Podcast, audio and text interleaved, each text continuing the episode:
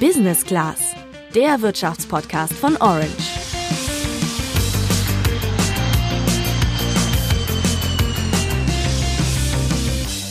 Frohes Neues, liebe Juliane. Dafür ist es ein bisschen spät, oder? Naja, statistisch gesehen leider nicht. Wenn wir uns die Gehaltsunterschiede zu Männern anschauen, haben Frauen in Deutschland dieses Jahr bis Mittwoch umsonst gearbeitet. Da war nämlich der sogenannte Equal Pay Day, der auf die Ungleichheit der Löhne zwischen Männern und Frauen aufmerksam machen soll. Der war in diesem Jahr zwar sieben Tage früher als 2020, aber ich finde Mitte März ist immer noch echt spät. Absolut, denn eigentlich sollte das Jahr auch vom Gehalt her für alle am 1.1. beginnen. Bis dahin ist aber noch viel zu tun, wie auch eine unserer Expertinnen heute im Podcast sagt. Wahrscheinlich wird es immer Lohnunterschiede geben zwischen Männern und Frauen. Woran liegt es? Also es gibt wirklich viele gewichtige Gründe, die, die muss man angehen. Also vor allem die Kindergeschichte. Also wenn Kinder in, ins Leben kommen, was machen die Mütter, Väter? Wer teilt sich wie die Zeit ein? Von der Paarseite, aber auch von der Betriebsseite. Also wie sieht man Mütter und Väter? Gleichberechtigung wäre erst dann auch wirklich erreicht, wenn ein Betrieb sagt, na ja, ich muss jetzt bei einem männlichen Bewerber mit genauso hohen Ausfällen Ausfallzeiten oder eine Ausfallwahrscheinlichkeit rechnen durch Kinder wie bei einer Frau. Da sind wir auch noch weit von entfernt. Letztes Jahr haben Frauen nämlich im Schnitt 18 Prozent weniger als Männer verdient. Dafür gibt es viele Gründe und Lösungsansätze, die wir heute im Podcast mal genauer untersuchen wollen. Ich bin Juliane. Und ich bin Luca. 18 Prozent weniger Gehalt sind schon eine Hausnummer. Allerdings sollten wir diese Zahl erst einmal einordnen. Was Juliane gerade angesprochen hat, ist der sogenannte unbereinigte Gender Pay Gap.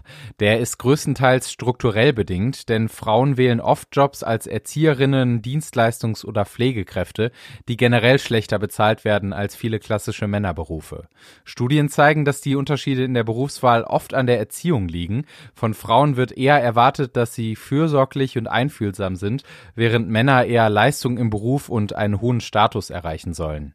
Was die Lohnnachteile aufgrund des Geschlechts angeht, ist der bereinigte Gender Pay Gap aussagekräftiger. Der sagt nämlich aus, wie groß der Unterschied in der Bezahlung von Männern und Frauen in derselben beruflichen Position mit gleicher Qualifikation und Erfahrung ist. Der bereinigte Gender Pay Gap wird in Deutschland nur alle vier Jahre berechnet. Die letzte Zahl ist von 2018. Da lag er bei sechs Prozent. Das Statistische Bundesamt kann aber nicht mit Sicherheit sagen, dass sich diese sechs Prozent wirklich mit Diskriminierung erklären lassen. Dafür könnten auch eher individuelle Gründe wie längere Ausfallzeiten ganz unabhängig vom Geschlecht verantwortlich sein. Die werden nicht von allen ArbeitgeberInnen weitergegeben. Deswegen könnte der bereinigte Gender Pay Gap auch in Wahrheit noch niedriger sein. Es gibt aber zu dem Thema auch noch andere wichtige Messwerte. Zum Beispiel wächst durch den Gender Pay Gap über die Jahre auch die Lücke in den Lebenseinkommen. Das Phänomen nennen Forschende Gender Lifetime Earnings Gap, aus dem sich dann schließlich eine Rentenlücke ergibt, die sogenannte Gender Pension Gap. Um diesem Teufelskreis zu entkommen, können Frauen auch selbst aktiv werden. Dazu haben wir Anna Alex nach Tipps gefragt. Sie hat 2012 den Modehandel Outfittery gegründet und leitet mittlerweile ihr nachhaltiges Software-Startup Planetly. Und sie rät Frauen für ihre Karriere drei Dinge. Welche das sind, erfährst du nach einer kurzen Werbung. Dieser Podcast wird präsentiert von der Deutschen Vermögensberatung. Viele Berufsstarter stellen sich die Frage nach dem richtigen Karriereweg. Wer sich für Selbstständigkeit und freies Arbeiten im Team interessiert und sich mit Themen rund um Finanzen beschäftigen möchte, der ist bei der DVAG genau richtig. Hier gibt es erstklassige Karrierechancen und die beste digitale Unterstützung noch obendrauf. Weitere Infos in den Show Notes. Tipp Nummer eins natürlich ganz klar, sich seine eigene Welt schaffen und seine eigene Firma, seine eigene Firma gründen, sein eigenes Business gründen, ist da auf jeden Fall ein sehr guter Weg, äh, den ich gewählt habe. Und der zweite Tipp, äh, nicht schüchtern sein und sich seines eigenen Wertes bewusst sein und auch fordern, ähm, da diesen Wert zu bekommen. Und ich glaube, da sind Frauen häufig zurückhaltend und warten darauf, praktisch entdeckt zu werden oder dass ihnen proaktiv etwas angeboten wird. Aber da können wir, glaube ich, lange warten und wir müssen das einfach gerade als Frauen fordern und wissen, was wir wert sind und dafür auch einstehen. Mein dritter Tipp ähm, tatsächlich noch, ähm, auch sich ganz genau anschauen, in was für einer Organ Organisation man da arbeitet. Also sich genau anschauen, ist das eine Organisation, in der ähm, schon Frauen auch auf den ganz obersten Management- und Leadership-Ebenen vertreten sind ähm, oder nicht. Und danach tatsächlich auch den Arbeitgeber auszuwählen. Also sich auch seine, seiner Macht als Arbeitnehmer sozusagen bewusst zu sein, die Unternehmen darauf ganz bewusst zu challengen. Und ähm, sich danach dann einen Arbeitgeber auszusuchen. Traut euch also selbst auch was zu und tretet schon beim Bewerbungsgespräch selbstbewusst auf. Denn die Unternehmen schulden euch auch Transparenz, wie bei ihnen die Gehälter geregelt sind.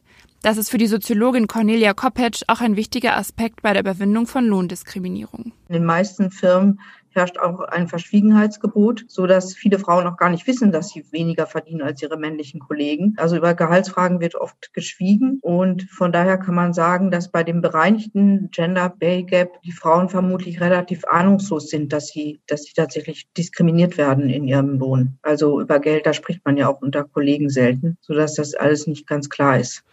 Ein Problem dabei ist, dass sich Frauen noch zu wenig gemeinsam für Lohngleichheit organisieren. In den Betriebsräten deutscher Firmen ist zum Beispiel nur jedes vierte Mitglied eine Frau.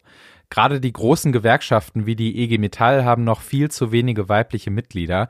Deswegen fallen Berufe, die vor allem Frauen ausüben, bei pauschalen Lohnverhandlungen teilweise unter den Tisch. Deswegen sollten wir uns auch viel stärker untereinander vernetzen. Vor allem, weil lukrative Jobs, zum Beispiel in Marketingagenturen, gerne über Connections vergeben werden. Oder eben danach, wer nach der Arbeit noch länger bleibt und mit den ChefInnen einen trinken geht. Dafür fehlt Frauen einfach häufig die Zeit, weil sie sich zu Hause nach Feierabend um die Kinder kümmern müssen. Zum Glück tut sich da in letzter Zeit einiges und es gibt in immer mehr Berufsfeldern eigene Frauennetzwerke. Außerdem nimmt die sogenannte vertikale Segregation ab. Das bedeutet, dass Frauen in den einzelnen Berufen zunehmend auch Führungspositionen einnehmen. Neben der vertikalen sieht es in Deutschland auch bei der horizontalen Segregation besser aus. Damit ist gemeint, dass sich Frauen immer mehr klassische Männerdomänen wie den Arztberuf erschließen. Trotzdem ist die Lohndiskriminierung noch lange nicht überwunden. Der unbereinigte Gender Pay Gap ist in Deutschland so hoch wie in fast keinem anderen EU-Land. Um das zu verändern, muss aber nicht nur der Staat aktiv werden und zum Beispiel die Bezahlung von Pflegeberufen anheben. Bei der Aufgabenverteilung in Partnerschaften und dem Ehegattensplitting sollte sich jedes Paar für Gleichberechtigung einsetzen. Erst dann sind wir auf einem guten Weg, findet Cornelia Koppetsch. Ich glaube, dass solange die familiäre Arbeitsteilung so gestrickt ist, wie sie im Moment läuft, das heißt, dass die Frauen nach wie vor sich in der Hauptverantwortung für den familiären Zusammenhalt sehen und äh, auch die Verantwortung für die Hausarbeit übernehmen. Solange wird sich da nicht viel tun, weil das ist etwas, was tatsächlich hindert, dass Frauen in, in gleicher Weise beruflich engagiert sind wie Männer. Der zweite Punkt ist auch das Ehegattensplitting, also dass Frauen, weil sie ja so geringe Gehälter am Markt erzielen, dann lieber gleich darauf verzichten und dadurch steuerliche Vorteile erlangen, dadurch, dass sie praktisch über den Mann sich veranlagen.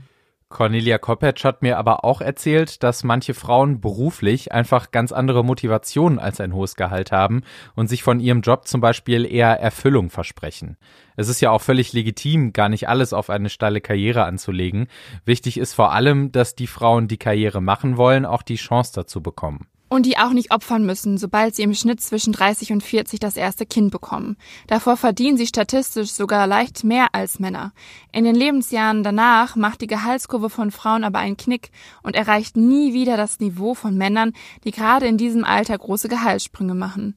Dass selbst langjährige Berufserfahrung diese Lücke nicht mehr ausgleichen kann, stört auch Michaela Fuchs vom Institut für Arbeitsmarkt und Berufsforschung. Also wenn Frauen Mütter werden, dann, dann werden die auf dem Arbeitsmarkt dafür wirklich bestraft. Also nicht nur im Entgelt, sondern dann auch in Berufsperspektiven oder auch in der Position im Job, im Betrieb.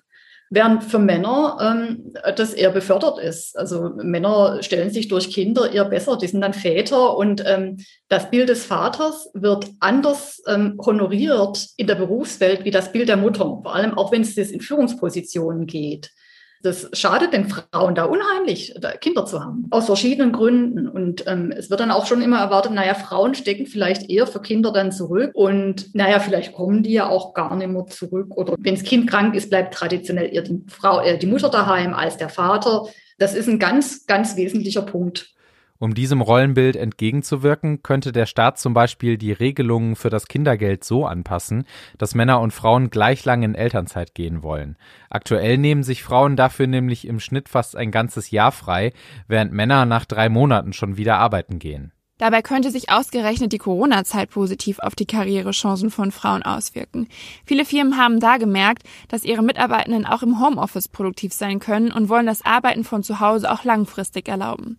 Das könnte Frauen helfen, Arbeit und Familie unter einen Hut zu bekommen, meint Michaela Fuchs. Das birgt vielleicht doch einige Chancen, weil in den Unternehmen 100 Pro jetzt auch ein Umdenken beginnt. Plötzlich konnten wir ja nicht mehr auf Arbeit sein. Diese Anwesenheitskultur, die ja in Deutschland besonders verbreitet ist, wurde plötzlich außer Kraft gesetzt. Jeder war daheim, nicht nur die Frauen, auch die Männer. Und es funktioniert auch. Man muss sich anders organisieren. Aber ähm, vielleicht trägt es auch dazu ein Stück bei, dass so diese kleinen Faktoren, die damit reinspielen, wo wer welche Position im Betrieb hat und wie die vergütet wird, dass sich da vielleicht eine Gleichberechtigung, also dass die dann weiter zunimmt. Es gibt sogar eine Handvoll Berufsfelder, in denen Frauen im Schnitt mehr verdienen als Männer.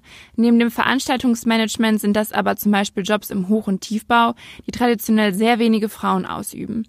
Deren hohe Bezahlung kommt dann eher dadurch zustande, dass sie hochqualifiziert und spezialisiert sind und somit gut bezahlte Positionen haben. Generell sind solche Verallgemeinerungen auf ganze Berufsfelder natürlich schwierig.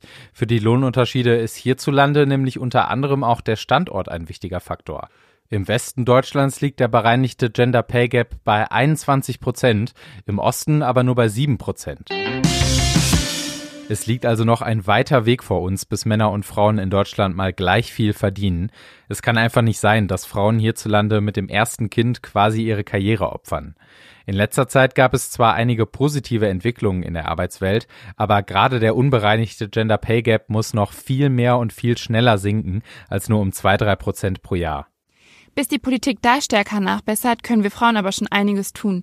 Ganz wichtig ist, dass wir uns mehr untereinander vernetzen, uns unseren eigenen Wert bewusst machen und gegenüber den ArbeitgeberInnen selbstbewusst auftreten.